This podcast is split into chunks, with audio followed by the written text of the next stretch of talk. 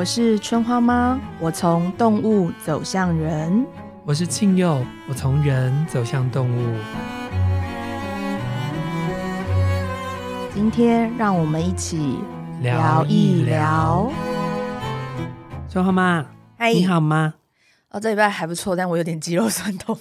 你最近觉得这个朋友的 podcast 的反应怎么样？听了我们节目的 podcast，我有点有点兴奋，有点害羞。就是，嗯，我我觉得我好好像真的真的认识了很多新朋友。讲认识，虽然我们还没有交集啦，但是我开始听到不一样的叙述，不一样的观察，嗯，嗯，呃，进入我们 podcast 就是相关的留言的讯息啊，或什么的。然后听到一些认识的朋友跟我讲说：“哎，没有想到你可以这样聊天。”嗯，我觉得很妙，很兴奋。对啊，所以如果你是新的听众的话，欢迎你也在春花妈的宇宙里面，然后跟我们一起。好，那我要跟你分享一个我最近啊很开心的事情。你讲，你讲，就是呢，我弟弟的女儿呢去参加了小学的毕业旅行。哦，然后这件事情让我很开心。为什么？为什么呢？因为呢，他在三四年级的时候开始带他写作文。对。然后有一次呢，我就给他一个作文题目，叫做“我最好的朋友”。嗯。那我想说，小女孩嘛，一定有一些你知道姐姐妹妹啊。嗯。就他就跟我说：“阿北，我最好的朋友是我自己。”怎么那么强？我听到之后，大智慧。对，大智慧。这是很大智慧。但听在妈妈、爸爸跟学校老师的耳朵里面，就想：哇。这小孩没有社交生活，呃呃哦哦，对对对对对，对，我突然忘记别人的想法，对，然后还被那个就是老师说可能要去这个跟辅导老师聊一聊。然后对于这小女孩来讲，她就很心碎嘛。对 然后我就观察了他五年级、六年级，然后我就想，问他毕业旅行，毕业旅行你知道是小孩第一次出门，要跟别人一起睡觉，还要一起就是姐妹套可能可以聊天、洗澡聊天、洗澡洗澡可以吗？哎，我们那时候就是要两人一间的。哦，对啊，然后还有睡衣 party，对不对？对对对。然后我就在想说，哎，我问我弟弟说，那他有要去吗？这样，我们都设想他可能说不要，结果。他顺利的去了，还穿了一件自己心爱的、新买的心爱的衣服，然后坐上了游览车，然后弟就沿途拍给我看，我觉得，哦，这是一件很美好的事。对啊，其实做自己还是能够保有社交啊。但是他 remind 了我在想一个事情是，我其实从小就是一个每次分组的时候啊，担心自己没有人，对，没有人要跟我同一组的人，你会吗？我会啊，因为我太欠揍了，嗯，我太欠揍又太吵。你是因为吵，所以大家不想跟你同一组？有、哦、我们节目要爆料成这样吗？我觉得太吵，跟我我有时候会针对老师一直提问，嗯，所以人家很怕跟我一组，因为你会被老师盯黑名单。对对对，黑名单，黑名单。嗯、对，然后，但我记得我大学就是我我我们那一组固定是怪人集成，我们那一组没有正常人，嗯、就是别人不要的才会到我们这一组。嗯所以你没有办法想象哦，你应该说，因为你有怪人集团，你没有办法想象这种就是一个人如果落单的时候，不知道怎么跟别人分一组那种感觉。可以啊，可以啊，因为我整个高中都被霸凌啊，我就是因为太怪了哦，哦，我怪的理由超级简单呢，长得太美，呃，我可能是长得太帅，呃，我高中读女校，嗯，然后我在开学第一天就犯了一个。错误啊，不是我们，我没有觉得我有错，但是我犯了那个群体的错误，因为也不见得凡人这么觉得。嗯、反正我们班一个最漂亮的女生，她真的长得很可爱。嗯、我现在想起来，我没有记得很清楚，但我记得她是一个可爱的女生。嗯，然后走过来说：“哎、欸，你陪我去上厕所。”然后我就看了一眼，我就说：“那厕所在那边，你自己去啊。”你踩线了？I don't know 啊，我不是女孩，我都知道你踩线了。不是为什么我要陪你上厕所？这是我。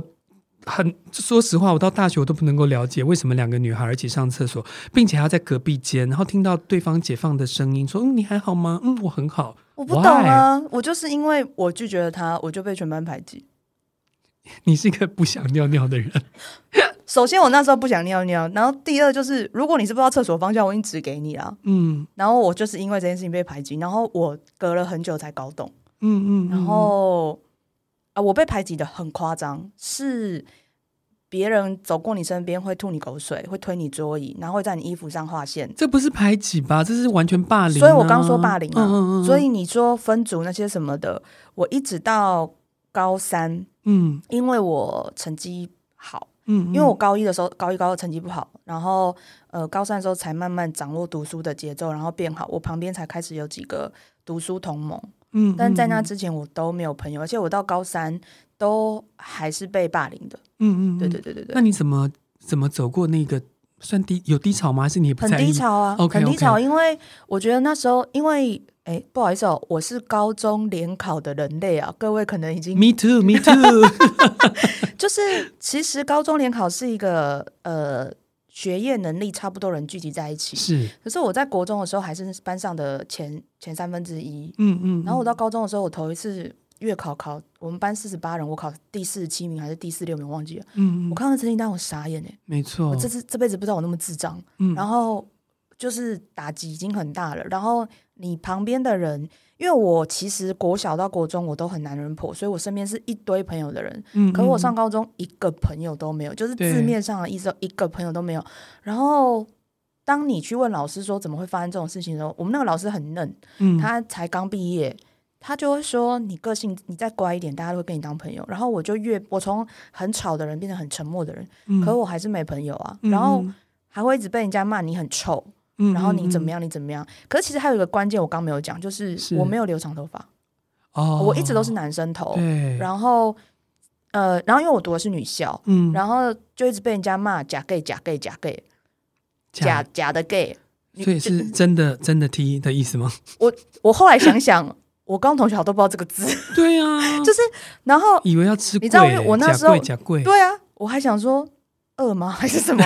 因为我那时候很无，就是呃，我那时候对 LGBT 完全没有任何概念，所以我只会觉得你们在骂我的事情我都听不懂，然后我还是会很想要跟他们解释，他们就是恶心啊、脏臭。然后我其实是处于，我就是，就那时候我想法很直觉，就是呃，我还会直接跟他说。请问我到底哪里得罪你？你为什么要这样对我？嗯、而且不是一个人，他们每周是一堆小团体吗？没有没有，这个是我对于这个女生哦比较不能够理解的地方。除了一起上厕所之外，啊、好像就是大家有个共荣共女圈这样子。对，然后我对这个我也不是很懂。嗯嗯，对，然后呃，所以我那时候其实是压力非常大的。一方面你学业跟不上别人，对，然后你又被迫哦，然后我被被。呃，被排，我们班就只两个女生被排挤嘛。对。可是一个是高智，就是她成绩很好。哦。可是她，她就是一个嗯嗯这样的人。嗯。所以大家都排挤她，然后我们两个就被凑在一起。嗯、可是，Okay. 可是那女生她很妙，那女生她其实就是很清楚，她就是她要当我们班唯一的数理资优生。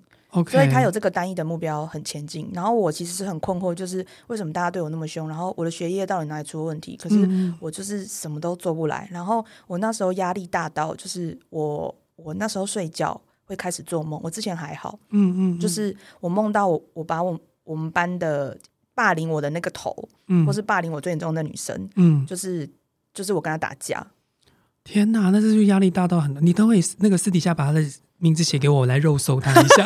不用了，不用了，不用了。就是我，我头一次意识到人欺负人是可以这么没有道理的，所以我觉得我那时候是很不快乐的。那有影响到你的性格吗？有啊，就是我，但我觉得很幸运啦。我整个高一过得非常的惨淡，嗯，然后我哥就看那个霸凌集团轮流霸凌每一个人，然后当然我是那个就是长期被霸凌的那一个，嗯，然后我，哦，我我我那时候唯一的出口就是我去。打篮球，我本来就喜欢运动，嗯，就所以就去打篮球，然后就有认识别班的同学，然后别班的同学意外发现我是会画画的，嗯，嗯，就是不是画很厉害，就是很可爱画画，然后他就很女生，他就说我可不可以跟你交换日记，然后对对对，然后我就用画画跟他交换日记。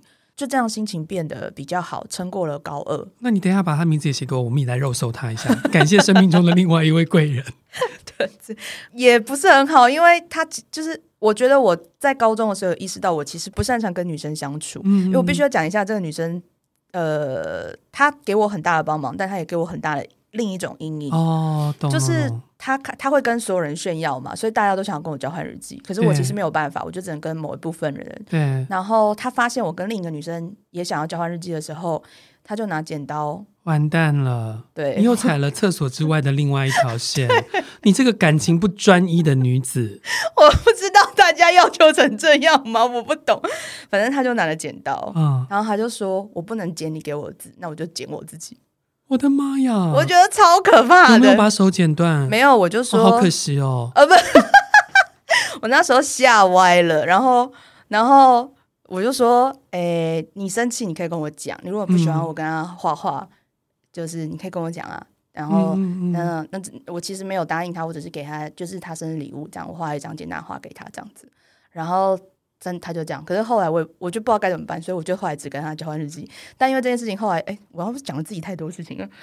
好，反正这件事情后来，各位春花妈的粉丝，你们要谢谢我啊！我就是一个狗仔队，不断的来挖掘春花妈的故事，然后希望借此来振兴我们的收听率。好了，这件事情后来还造成我一个很大的阴影，我真的觉得我不太知道怎么跟这种很纯女生的女生相处，就是我现在讲都还会有点害怕，嗯，因为。呃，我觉得这个女生当然，至于我高二是一个很稳定的嘛，然后她也是一个很会画画的人，所以有一种就是你功课不好，可是你在记忆上可以磨练嘛的那种感觉。然后我也是因为她才呃，就是多练习了几种绘画的技法，就是画画的方式，或写字的方式，所以我那时候就已经可以写完全不同的两种字。哦，对对对。然后我觉得那个那个过程我是喜欢的，但后来发生一件事情，就是我有一天就是。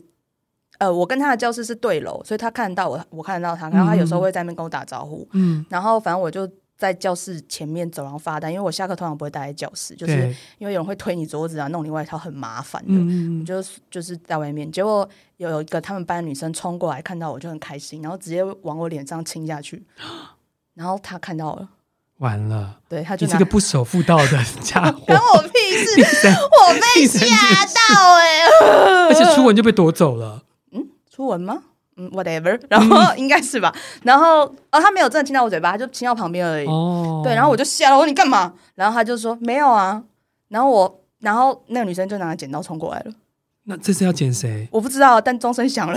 哦，然后我就，我就，就我已经处于一个我不知道该怎么办。然后就是反正钟声响，他还没有冲，因为对楼嘛，所以他还没有冲过来。嗯、然后我，我就是。指着天上说：“钟声响了，上课了。”嗯嗯，然后我就，但是我手上看到他，我看到他手上拿剪刀。嗯，然后那堂课的时候，我只觉得刚到底发生什么事？嗯，我觉得很可怕。然后那一周，他就他就好像一两周生气，然后不写日记。那后来呢？后来他自己心情好了，他又继续写给我，然后就跟我讲说不要惹他生气或什么的。但是他之后就送了我一本呃绘本，嗯、那本绘本叫做《我喜欢你》。哇，他在告白啊！你你你有懂吗？我没有懂，你没有懂。第第四个彩线，我我在看那本书的时候，我还想说，哦，这个画法之前我没有研习过，哎，嗯，我就是想说，哦，他要就是给我一个新的方向，可是写实风不是我的。哦，我懂了啦。我跟你讲，你呢，就是女生里面的特有种，就是你完全不知道为什么。女生会有这些规则，但偏偏你又是女生，所以你就是变成女人国里面的特有种。可以原谅我是两个哥哥教出来的妹妹吗？我真的是 没有。呃，首先，身为女性者主义者如我，我虽然懂，但我也没有想要玩那个游戏规则。对啊，我觉得很烦呢、欸，而且因为我自己觉得这件事情是回应不完的，嗯，嗯嗯，而且对我而言，可能因为是高中，我觉得我觉得不能说真话很奇怪、欸但但我也相信，就是在青春期的时候，那个荷尔蒙在作祟，然后你又你又还不知道自己要怎么去表达的时候，就还大家都还是那种在练习长高、嗯、长胖，练习什么是性，什么是呃成长的焦虑的时候，或许就有一些扭曲吧。嗯，我觉得有点是那样，然后我觉得我只是刚好成为祭品。嗯嗯，对，因为我不是喜欢剪短头发，是我爸妈那时候规定我要短头发，嗯嗯，所以我没有办法留长。然后还有一个意外是，就是我去剪短头发的时候，我度菇，所以那个剪个太短了吗？就是理发师剪坏，他把我整个后面一撮剪掉，所以不得已他只好把我整个都修得更短，就有点像平头，嗯嗯，但还没有很平。我妈妈、我爸妈就很生气，然后我我我的我我觉得学我同学们就觉得哦，你根本就是出柜了这样子。天哪！对，然后我就。因为这样再被再再被排挤一波，我觉得这个录音室有魔力耶！一开麦你都会讲很多，没有你刚刚那样子。平常不会讲的事情。因为你刚刚说什么时候孤独一人，我因为我只有高中生活是这样，哦、我剩下都不是，所以我走下祭坛以后嘞，不再是个祭品之后，就开始弄别人。啊，不是呃没有啦，不行哦，没有没有我没有没没有啊，我是开玩笑的啦，当然真的是开玩笑，嗯、我没有啊，我大学就是跟自己一样怪的人相处，其实我没有觉得我自己很特别、啊，嗯嗯，我其实。很少觉得，我到现在我都不觉得自己很特别。哦，没有，你真的是个很特别的人。我是由衷的说，呃，呃不是为了节目效果。哎哎，好，很多人提醒我，但其实我觉得，呃，我觉得傻子跟天才就是一线之隔，但是我是属于傻子，就是我对于我喜欢的事情非常的专注，嗯，嗯嗯，然后我对真诚有一定的要求，嗯嗯嗯，对，所以我觉得这有些时候会变成别人无法靠近的原因，越大越是，因为。我小时候不觉得真诚是个门槛，可是我现在觉得真诚是一个很巨大的门槛。那容我这个比你年纪大的人告诉你，真诚从来都是人的门槛。哇！I don't know，我头一次有听要有人正面这样跟我说，是因为白头发的人告诉你。嗯，因为我在这件事情上我没有过多的思考，所以没有过多的思考是它从来不是我的门槛。嗯，我一直都是这样生活的，所以我容许。我容许别人离开，我也容许别人讨厌我的真诚。嗯、我知道别人讨厌我的真诚，嗯，嗯，我知道有人因为我的真诚而受伤。然后，但是，但是很多人也因为你的真诚而喜欢你，这是事实啊。对，所以我，嗯，如果你问我，我不觉得自己有问题，我觉得这是我一个与人交际的门槛吧，嗯，或是标准吧，只是这样。嗯、可是对我而言，它并不是一件特别的事，它就是我的一个选择。嗯嗯，对对对对。但因为那个春花妈。陪你聊一聊，当然不只是在讲心理卫生，对不对？哈，我们还是要聊一下动物嘛，哈。刚刚我讲到你是那个女孩的那个特有种，对，其实这是就是身为一个那个动物界的麻瓜，我常常搞不清楚的地方。比如说纽西兰的 kiwi，嗯，奇异鸟，或者是这个呃澳洲的这个鹅苗，嗯，还有呃无尾熊，嗯。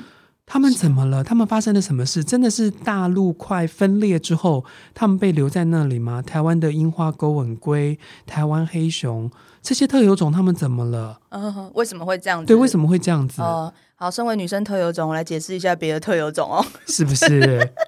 就是呃，其实特有种这个概念，它它其实。呃，如果很 rough 的时候，当然欢迎生物专业的人告诉我们，就有兴趣的人大家可以去问他们，然后或是分得更清楚这样子。但简单来说，特有种，你刚刚说的是一种，对你刚刚讲的是陆风型，就是那个大陆它完全不跟其他地方接触，是。所以，因为澳洲大陆或纽西兰的那一块陆地，就是因为没有任何人可以进去跟出去，嗯，嗯，所以那个动物就维持比较原始的状态。嗯，嗯，嗯，那你刚刚讲的第二种，像台湾的樱花钩吻龟，可是台湾其实很晚。才跟大陆真的分离，对，然后我们离那个中国大陆也才隔两百海里，嗯，然后所以呃，这个成因是不同的。陆风型的动物它通常比较原始，它可能以前长这样，现在也长这样，哦，所以它的那个特有是真的很特别，因为别的大陆没有。可是那像中国大陆的熊猫呢？中国大陆的熊猫，呃，也是特有种，然后全世界只有那边有。对可是因为那边是一块原始大陆，然后四四四川的深山太深山了，哦，所以然后大熊猫以前是吃肉的，对，然后但是它就是为了为了要那个不要跟真正的肉食性动物竞争，所以它改吃竹子。哦，是真的，真的，这不是笑话，这是这是真的，这是真的，这是真的，这是真的。我以为他信仰了阿弥陀佛，所以。他们那时候阿弥陀佛生了吗？应该还没。阿弥陀佛应该比他们的物种年轻，真的，这倒是真的。对，然后所以其实说对比，不是阿弥陀佛了，我们讲的是释迦牟尼佛。释迦牟尼佛。然后基本上，因为他们是在四川的高山，所以它是另一种陆风型。这个就跟台湾的樱花钩吻龟有点像哦。相传在远古远古的时期，那些鲑鱼也是到处流，到处游啊。你说在海里面流的那一种？对对对对，真的是，就不是我们现在吃的那个橘色的肉片而已哦，就是鲑呃鲑鱼在那个陆地上。就是他们其实以前的性质跟现在性质应该是相当的，就是在淡水生产卵，然后再去大海里面游。对，那樱花钩吻龟的发生其实是跟地壳大地震，然后地壳裂掉，嗯、然后它往上游的时候，嗯、然后你就想想看，就是它就是。呃，十万个巧合导致的事情，就是他在游泳的时候，然后游回来决定要产卵了，就大地震了，然后地壳裂开，地壳裂开之外，呃，海底的火山可能爆发，陆地壳陆地又上升，嗯，他就整个下不去，然后就留在上面了，就留在上面了。哦、当然，这也是。我们现在讲的很简单，那它其实是经过好几代的演化，是慢慢发生的。嗯、那这种就这种也是特有种，可是就是很想要认真跟大家说一件事情，就是如果你有买我的那个《春花妈宇宙药轮》那本书的话，就是我们的附录二三九页有台湾药轮，其实上面多数多数都是台湾特有种。这个真的太酷了！我们这块小小的岛屿有这么多美丽的森林，有这么多美丽的山，然后还有这么多美丽的特有种。对，跟你一样美丽耶！啊对啊，就是这样。虽然有点不是情趣，但我们真的是特别的。就 是就是，你知道台湾这一块土地的容纳性是很惊人的。我就举举几个台湾的呃药人动物里面的。那个特有种哦，欢迎大家也支持。我虽然不知道确切节目播出的时间，但最近麦导麦觉明导演有一个电影叫做《山椒鱼来了》，是是是，啊，配音是伍佰，然后、嗯、呃，不管是不是伍佰，我都支持山椒鱼。然后我们也呼吁伍佰老师可以来上我们节目哦。哦，伍佰老师非常欢迎哦。就是山椒鱼这件事情，我不知道你们现在脑中想的是什么，那你们可以把它想成湿湿的蜥蜴啦。如果你不知道什么是山椒鱼，很像很像，就是湿湿的蜥蜴，或是湿湿的手工。如果你知道手工，好、嗯，那台湾山椒鱼非常了不起，有五种，是。了不起，除了这五种都长得不一样，然后特别好看之外呢，因为很多山椒鱼是没有颜色的。抱歉，我们台湾山椒鱼是有颜色的。所以你的特别好看是真的像字面上讲的特别特别好看。你真的拿世界山椒鱼比起来，嗯、我们台湾就是好看，好看咖啡细，哎，不不，爱爱爱玩卖细。嗯。然后除了这个之外呢，我们是整个南半球。哦，对不起，我们是整个台湾是整个北半球。你吓了我一跳，我想说 我们现在南半球了。啦，南半球啦。嗯、我们台湾是整个南半球。北半球呢？啊，台湾是整个北半球最南缘。啊，因为我刚刚讲这个最南缘，嗯、然后拥有山椒鱼的地方。对对。可是我们的大陆非常，就是台湾这一块小小的大陆其实是非常小的，可是我们就有五种完全不一样外观的山椒鱼，所以这是一件非常非常非常非常特别的事情。那第二个，我们再讲一个，呃呃，我们号称灭绝的老朋友，就是台湾云豹。对，台湾其实，在世界现在的分类里面，云豹就分成两大系统而已，嗯嗯，然后台湾云豹是其中一个。那我还是愿意相信云豹，就是跟我们生活在台湾的天空之下，在土地之上，但是我们看不到它。那台湾云豹跟其他云豹最大的不同就是。台湾云豹的云纹，我们讲它身上的斑块哦，其实是比较小，嗯，然后很像连接在一起的鸡卷鱼，超美，超美的。可是、嗯、不好意思，现在全台湾只剩下一只标本，嗯嗯 嗯，可以看在园博馆。如果你想去的，那那我们应该呼吁一下台湾云豹，我们还是很希望，如果你听到节目的话，可以来现身一下。啊，不要哎、欸，我可以，我可以不要，哦、不要现身，对，你只要活得好好的就好，你只要活得好好的，我就非常非常的幸福了。真的，对对，因为。呃，无论用你用怎么样的存在，我只要能够感觉到你，我就可以非常的幸福。但是我感觉不到你，你只要活得好，我依旧会非常的幸福。是对。然后我还想要分享一个比较常被一般人误解的特有种，嗯，叫做蛇。其实台湾也有非常多的蛇，那个蛇哦多到裂惊。好，那我们就不要讲具体的数量了。但是我想要跟大家分。北台湾的朋友比较容易看到，也呃，我们称之为北台湾锁链蛇或是北游蛇，然后呢，我们一般也会称之为金丝蛇哦，很美，很美，美歪了，它多美，它美到就是很好认。嗯嗯嗯，百步蛇就是你们知道，就是菱格，就是黑白菱格，香奈儿，香奈儿，对对对。对，但是金丝蛇它是深深色的底，然后红线，然后在一个。它是横的长的啦，它是棕色的，然后红色的横线这样子，嗯、然后非常的美。然后，但是这也就是它的另一种原罪。首先，我觉得太多人都怕蛇了，是啊。然后，第二就是因为它有那条红色的，对，它就很鲜艳。所以你知道，在路杀社统计里面，蛇啊，如果被路杀，是金丝蛇还有一个特别的死法，会被扒皮吗？No，嗯，反复来回碾压。为什么？因为怕。就他太恐怖，Yeah. 天哪！然后它长得太鲜艳哦，就是其实你知道特有种，它虽然特别，但是它有时候会特别的被遭遇到不好的对待，就跟就是一种另外一种霸凌啊。嗯，对对，所以这也是我觉得特别一定有特别，就是一种显眼，一种醒目。对，所以当我们遇到看起来跟我们不一样的人的时候。我们做的反应到底是一种了解，还是一种抗拒？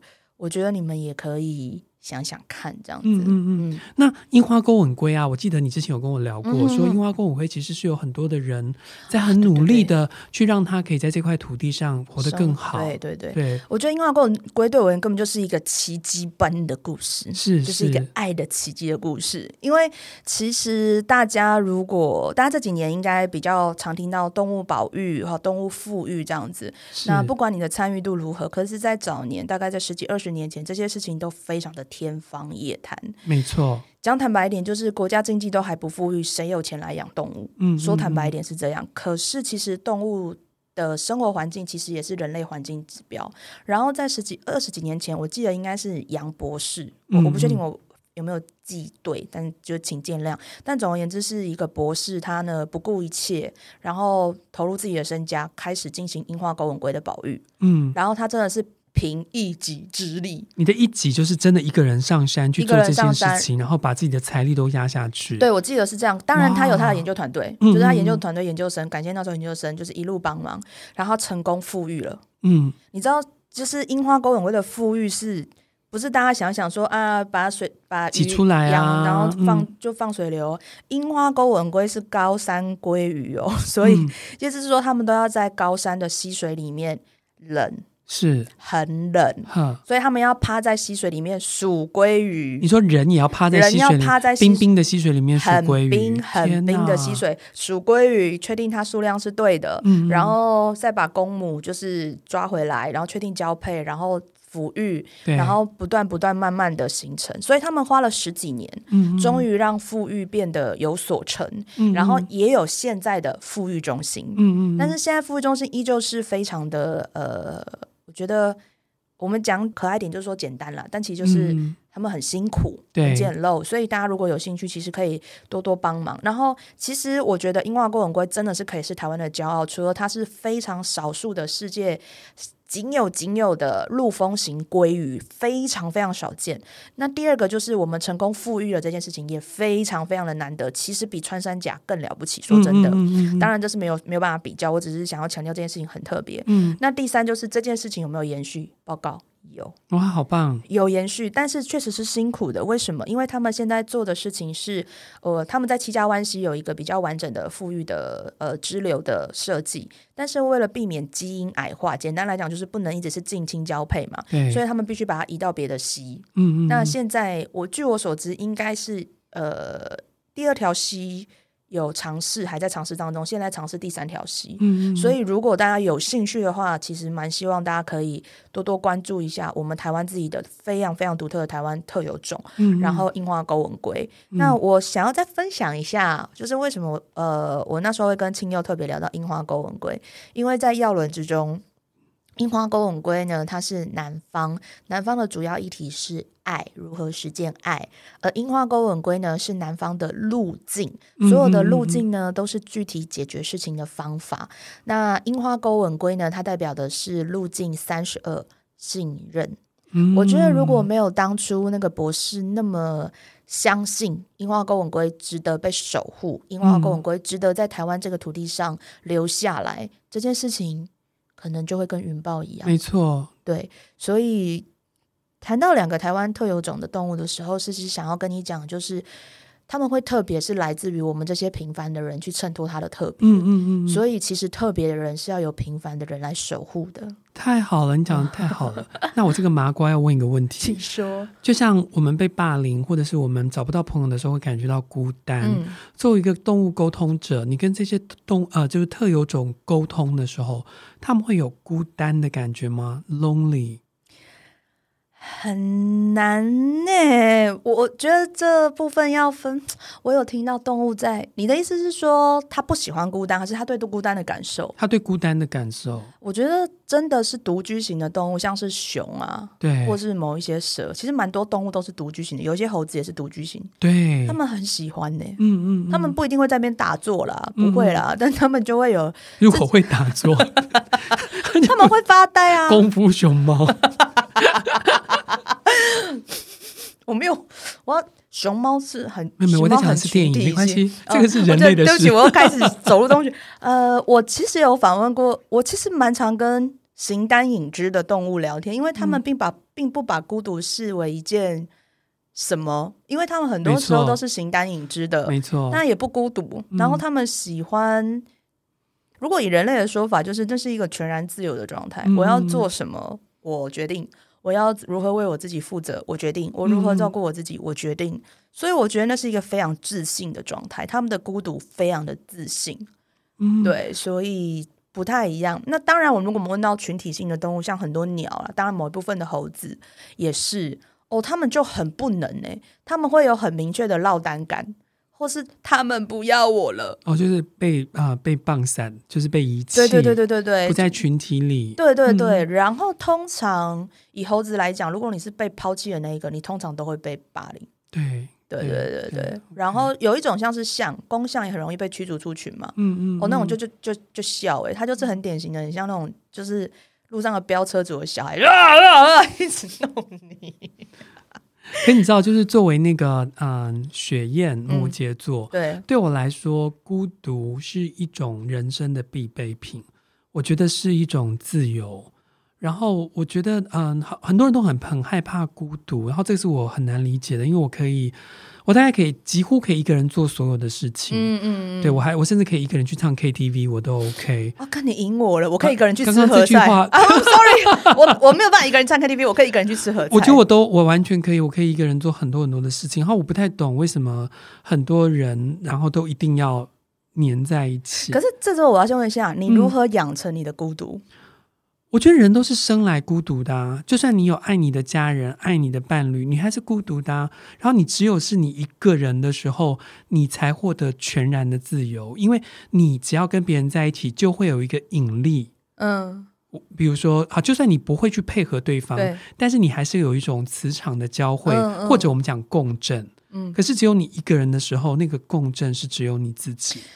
对，但是你知道吗？对我来讲，这是两个两个可以分享的观点。一个是，其实你很知道孤独是一种保有自己的隔绝法。是啊。可是你知道，我认识多数多数的人没有你这个思维。其次，大家很认为孤独是孤独是另一种被抛弃的特有种。这个就是被集体意识绑架嘛。对。对，所以我也是个特有种。对，你是个特有种，因为我觉得很多人是还没有选择群体之前，已经成为群体了。嗯，嗯嗯，所以他从来不敢孤独。呃，可是我觉得我的路径是我从群体中离开，找到自己的道路，而那个道路不是向外走，哦，而是向内走。同意，同意。但是这个就是。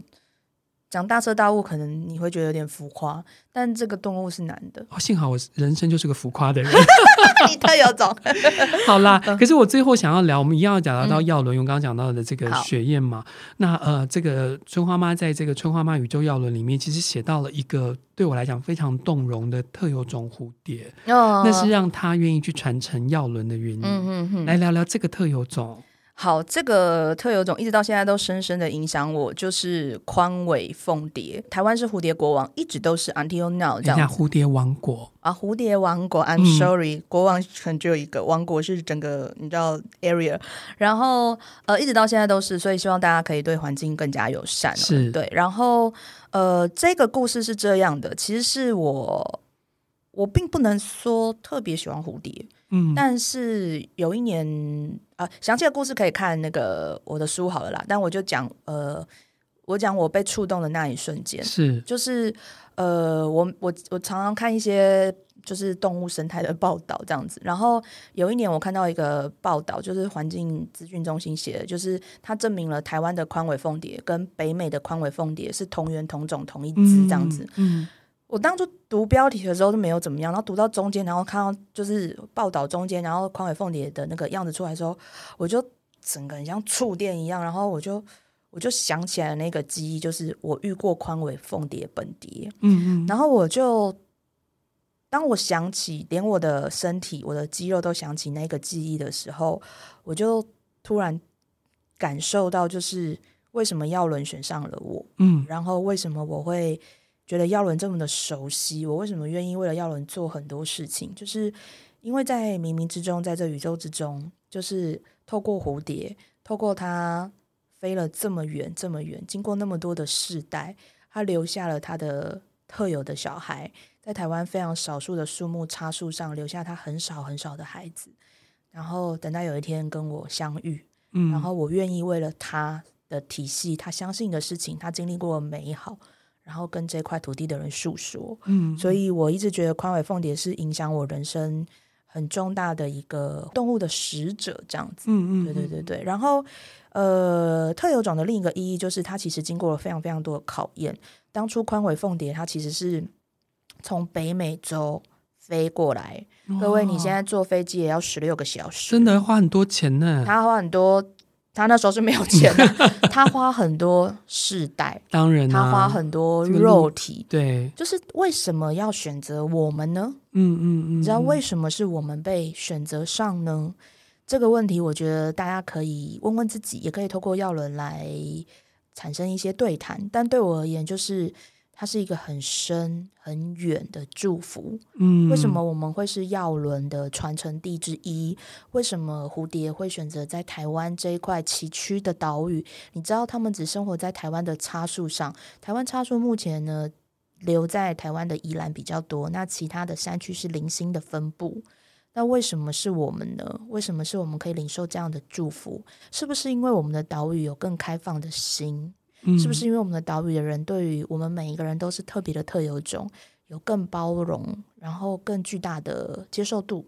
这些是我觉得我们都可以再去思考或感受的。这样，嗯，那我们都一直在聊这个耀伦的家族嘛？嗯，你觉得耀伦里面谁是特有种？比较容易形成特有种吗？对，我我觉得除了海龟都。都是特有种，都买，就是它形成的特有不太方哦，方式不太一样。我先讲一下海龟，嗯、因为海龟没有兴趣当特别的人，我们就凡人呢、啊，衬托你们这些天才啊！哎，我不是啦，他们是 我那不爱雄心烈公三位。我觉得海龟只是讨厌作怪，嗯，然后海龟讨厌就是无意义的展示，嗯嗯，对。嗯、但是其他三个的展示方式，我称为展示啊，因为我觉得特别的。因为我觉得海龟也很特别，只是海龟特别之处在于它喜欢跟别人一样。嗯嗯，嗯，那这种就跟其他呃个人化主义比较强的家族是不同的。是是，是。那我觉得雷鸟就是你这辈子想，你一听到特别的人、风云人物，你会想到人，基本上十之八九就是雷鸟家族。雷鸟，雷鸟家族就是换成星座的话，就是母羊、狮子跟射手。射射手，对对对，嗯、反正就是。特别好看，特别漂亮，特别天才，运动特别好，嗯、十之八九都是火象星座，然后都是、嗯、都是那个雷鸟家族的人。嗯，蝴蝶的特别可能是建立在特别好笑，或者是 对，或特别怪，或特别。呃，少一根筋之类的，嗯、就是它会是世界上的一种效果，嗯、一个带来欢乐的泉源，这很蝴蝶。那综艺咖，呃，综艺咖，对对对，嗯、蝴蝶家族就是水瓶、天平跟双子座，嗯，就是玉米、种植、之月、休眠、进化跟群鸦飞迁。然后我觉得青蛙哈，就卡卡特别的青蛙，青蛙的特有种处于他希望自己很特别，但是。但是我不知道，哦、但是我不知道特。一下删掉一百个字，应该是三万个字。青蛙的特别在于，它青蛙面对他在意的人的时候，他会希望自己很特别。哦，但是你得要表现出来，他很特别，哦，不然也就没有用。哦、然后另一种是青蛙的特别在于，其实，在旁人之中，青蛙不是很好理解，因为真的。我跟你讲，我们有点压力，因为我们制作人是青蛙真的，现在坐在我们两个旁边。对我们，我们号称夹着他，但事实上我们被他那种某个东西就是实力碾压，嘣嘣嘣这样子。嗯、因为青蛙的另一个特性就是它，就是它不是很好了解，所以你不太能。有时候我觉得，有时候我不确定我们有没有收到邀请函，我到底能不能了解你，嗯、我能不能叩问你？嗯、那因为他们有情绪的外壳嘛，嗯、所以你你会很担心说。我我是关心你，我真的是百分之百的善意哦。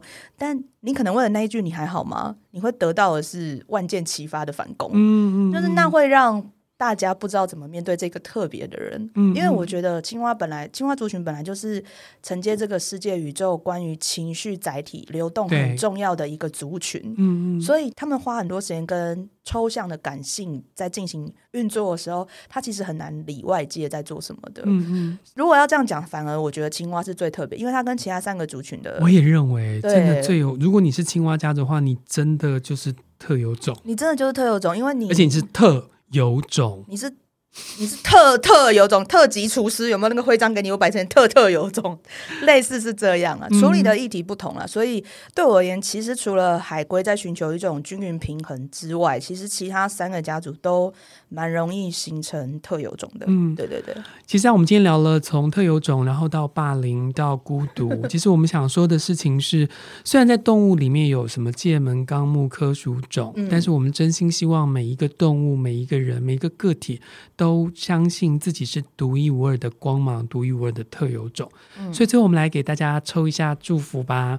那我抽的呢是春花妈宇宙耀轮所附的牌卡。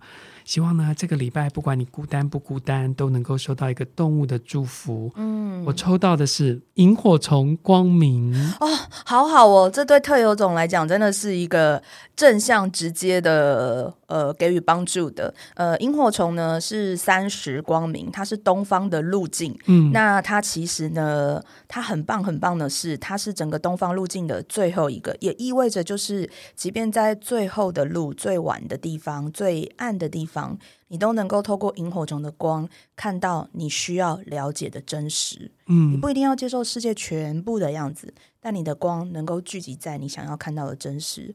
给那些在孤独当中的特有种们，请你相信萤火虫会守护你所相信的真实。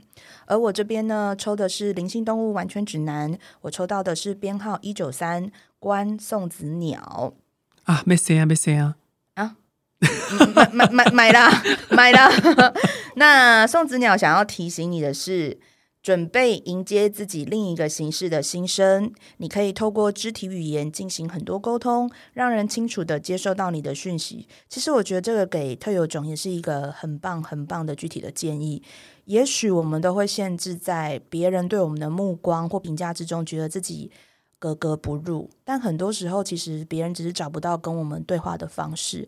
也许我们可以试着主动一点点，让别人有机会了解我们，我们就会发现孤单是一种选择，但是我们有自由孤独的权利。